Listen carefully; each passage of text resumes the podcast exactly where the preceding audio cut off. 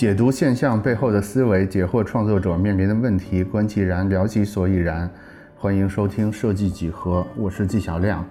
今天我们要聊的是，面对来势汹汹的人工智能，未来我们最可能的安身立命的方式。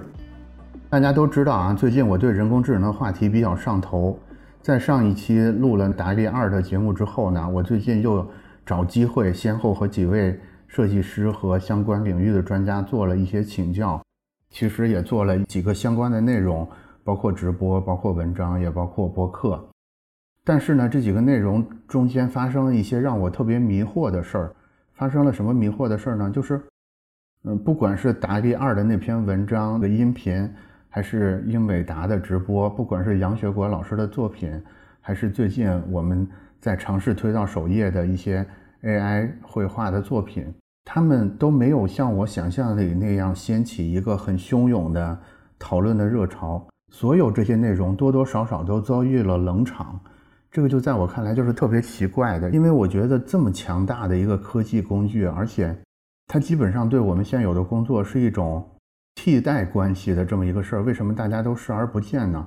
我其实最近一直没想通，直到昨天我才想明白了其中的原因是什么。这个原因其实就是我们比较熟悉的那个灰犀牛效应，就是这个威胁其实不是不大，而是因为它实在是太具体而且太强烈了，而且怎么说呢？我们面临这个巨大的挑战，似乎完全没有办法回避，所以就造成了大家的这种。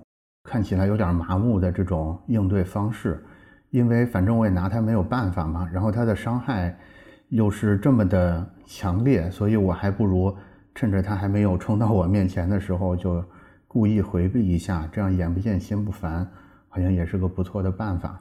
怎么说呢？最近呢，我潜伏在了智能插画相关的微信群里边，就我个人的见闻来看，短短一周的时间。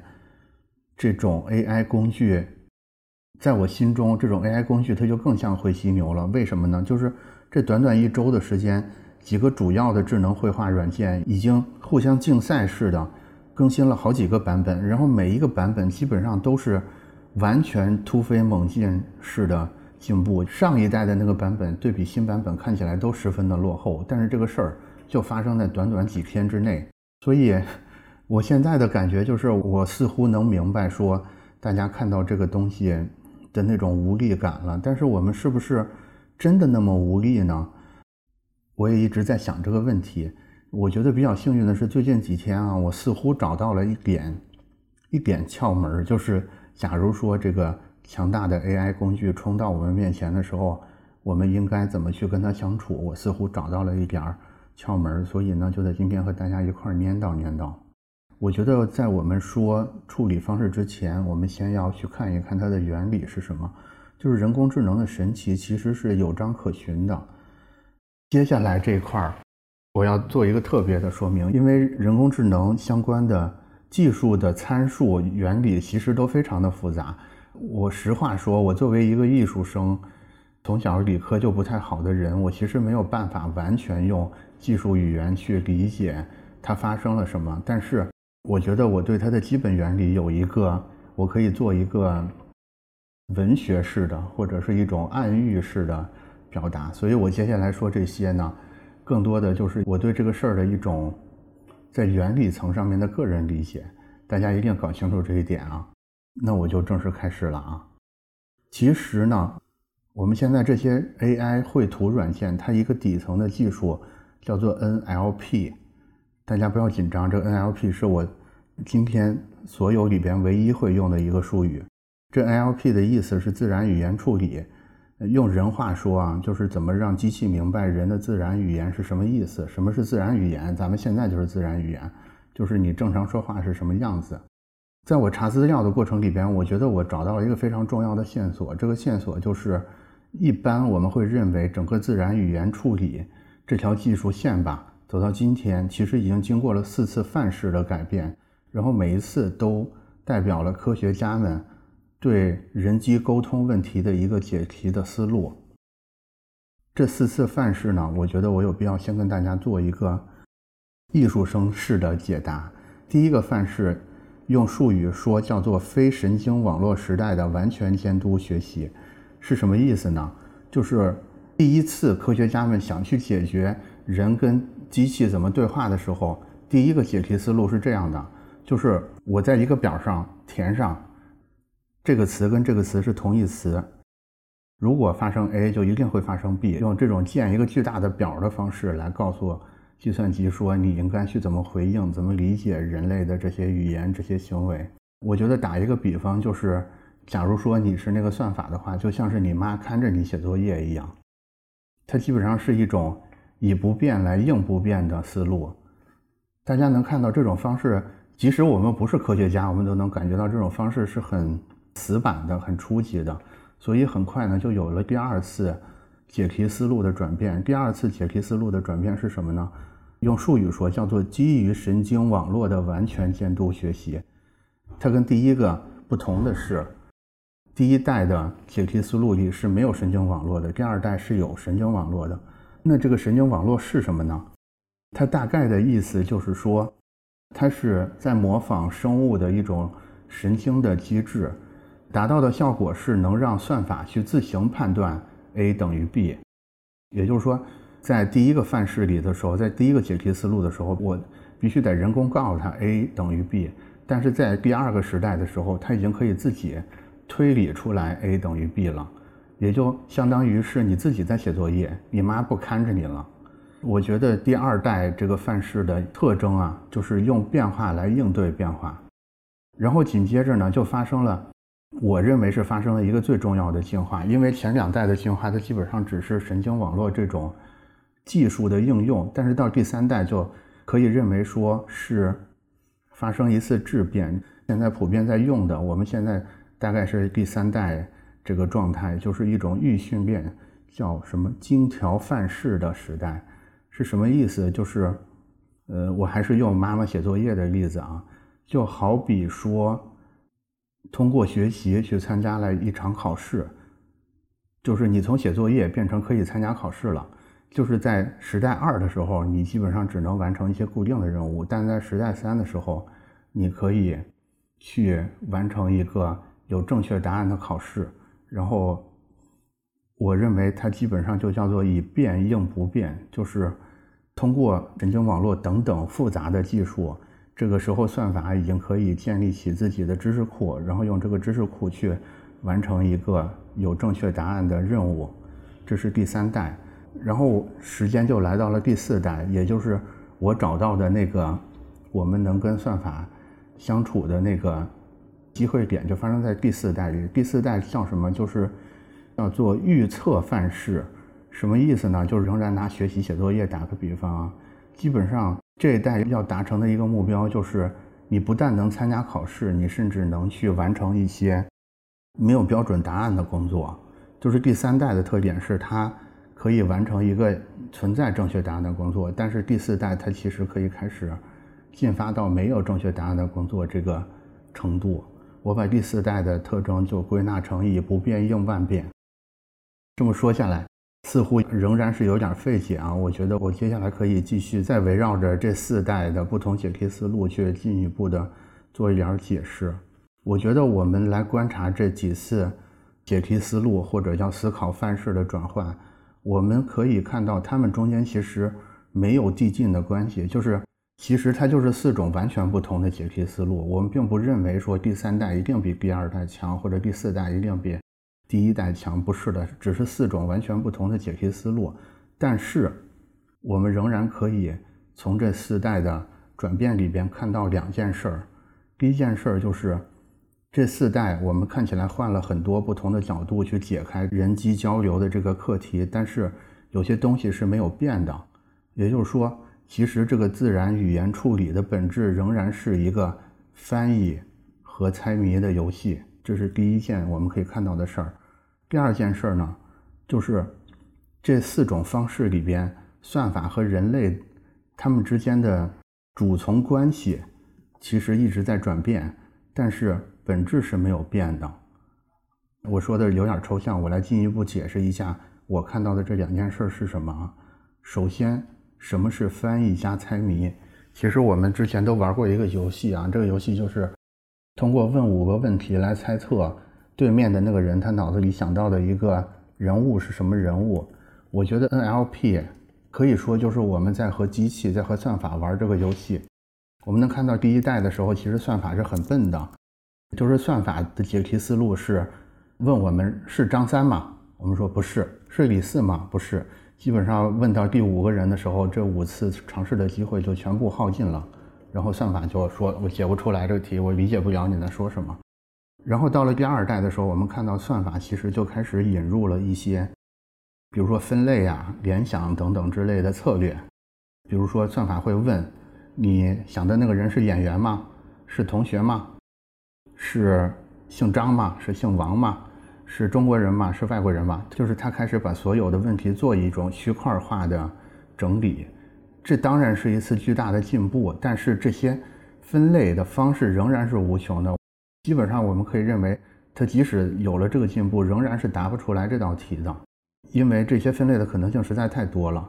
然后第三次的时候，等于科学家们就开始进来干预这些所有分类的顺序，就是帮算法去建立一个更。有逻辑关系的一种分类方式吧，比如说，算法会先问你想的这个人是男的还是女的，你想的这个人我认不认识？玩过这个游戏的人都知道啊，这个其实就是这个游戏正确的解法，就是我们一开始要充分的利用这个五个问题，就是要尽快的把那个猜测的范围缩小，所以到第三次的时候，它已经是一个非常可用的一个策略了。假如说我们只是在玩这个游戏的话，我认为。到了第三个阶段，其实已经及格了。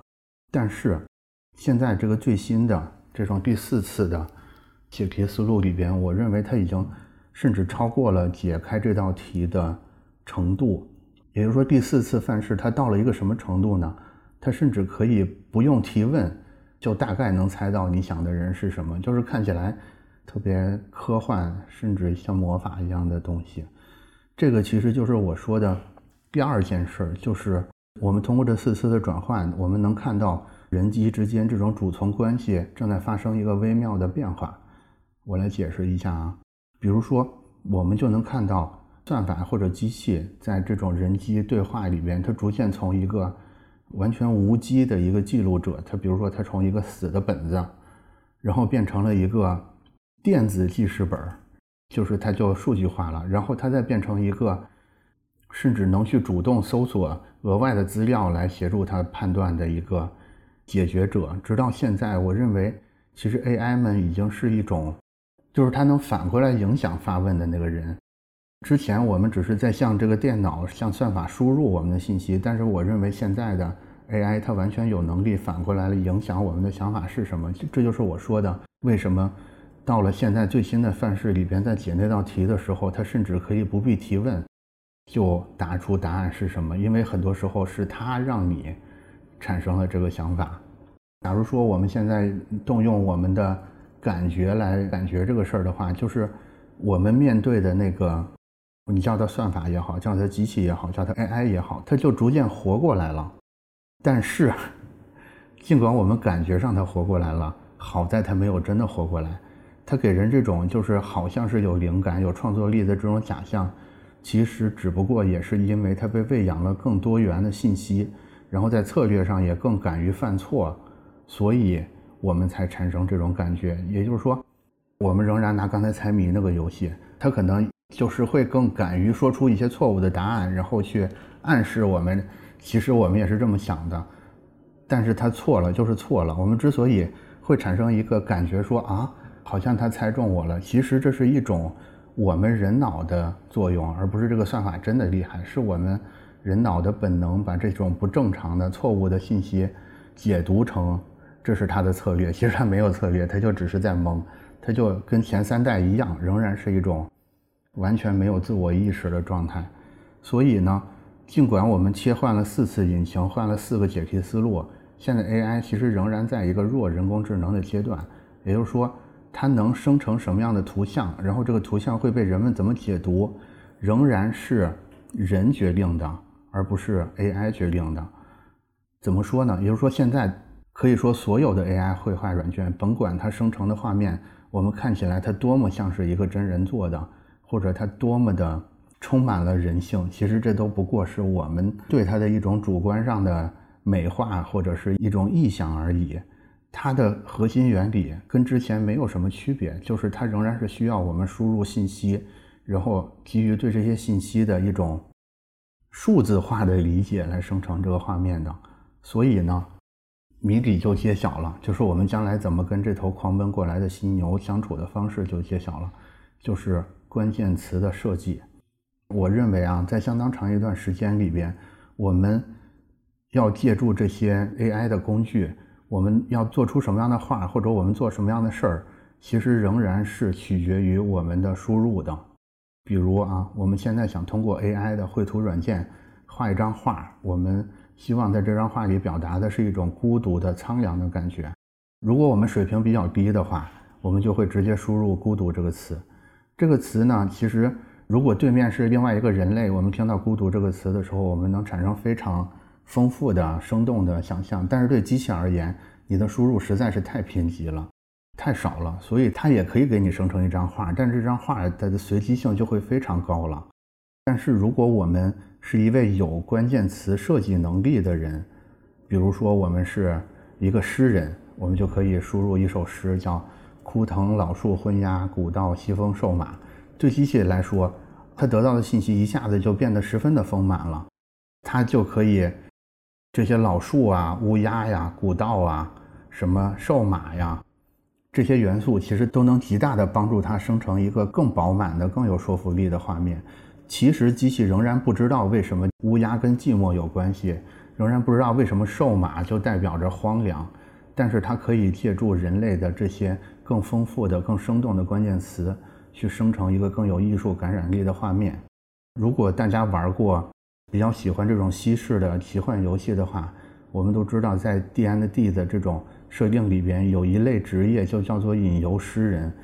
它是西方奇幻里边非常重要的一类角色，他们的任务就是传唱这些英雄的伟大功绩，包括去传播这些消息和信念。我会觉得未来的创作者们，他们可能就是类似的角色，就是一方面他们要真的熟悉各种概念，另一方面他们对人类的各种特别细微的情感要有非常好的共情能力，然后还要对这种关键词或者是对语言有非常好的驾驭能力。这样，它就可以设计出一个能被机器理解的这么一个像咒语一样的东西，然后收入到这个 AI 的绘图软件里边，用这种方式来生成一个生动感人的画面。我这么说可能仍然是有点抽象啊。我推荐给大家一个网址，这个网址叫做 lexica 点 art。我不知道这个词怎么读，我再读一遍：lex。i c a 点 a r t 这个网站是个什么内容啊？这个网站上分成两列，左边一列是很多关键词，右边一列是很多图。它收录的内容是什么？就是在一个呃现在比较主流的 AI 的绘画软件叫 Stable Diffusion 上面，输入左侧的关键词之后，右侧会生成的画面。大家通过这个网址呢，就可以很直观的感受到。关键词和画面之间的一种必然的联系，或者说你微调了关键词之后，会产生迥然不同的画面。所以呢，大家可以用这种方式，在你没有掌握很多 AI 绘图软件复杂的技术之前，去直观的感受到这些数字吟游诗人的吟唱，他们的威力是多大。我觉得所有人只要去这个网址看过，你就明白我今天说的所有的事儿是什么意思了。今天这个话题其实挺吃力的，因为涉及到很多科学的理念，包括我要说的这个事儿也真的是有点抽象，呃，所以呢，我用了大量的比喻和神话，听起来就特别的虚。但是我最后要给大家讲一个实在的东西，就是如果大家想在这个人工智能绘画这件事上占领一个先机，包括未来怎么去做好这个数字的吟游诗人的话。我给大家一个真的关键词，这个关键词叫做 P R O M P T。这个关键词就是我刚才说的第四代范式的一个核心的技术。这个词叫什么呢？你叫它描述吧，我们就姑且把这个词叫描述吧。你从这个关键词里可以学到很多关于怎么跟人工智能去进行配合的一些具体的工作方法。就大家就不要去搜“吟游诗人”了，那个搜出来的只会是游戏，好吧？那我们今天关于这个话题就聊到这儿，然后留在评论区的那个互动话题是什么呢？就是大家你们最近见到了哪些特别吓人的科技呢？我们在评论区可以一起再继续聊一聊。